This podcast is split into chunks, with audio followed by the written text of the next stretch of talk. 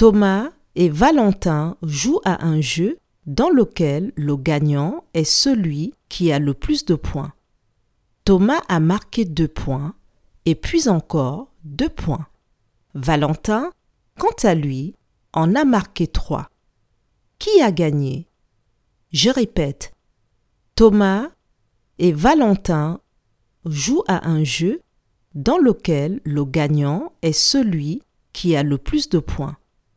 Thomas a marqué deux points et puis encore deux points. Valentin, quant à lui, en a marqué trois. Qui a gagné?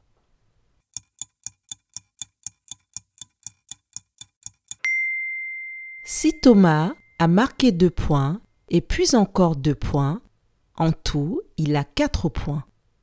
Et Valentin n'en a que trois. Donc, c'est Thomas qui a gagné. Bravo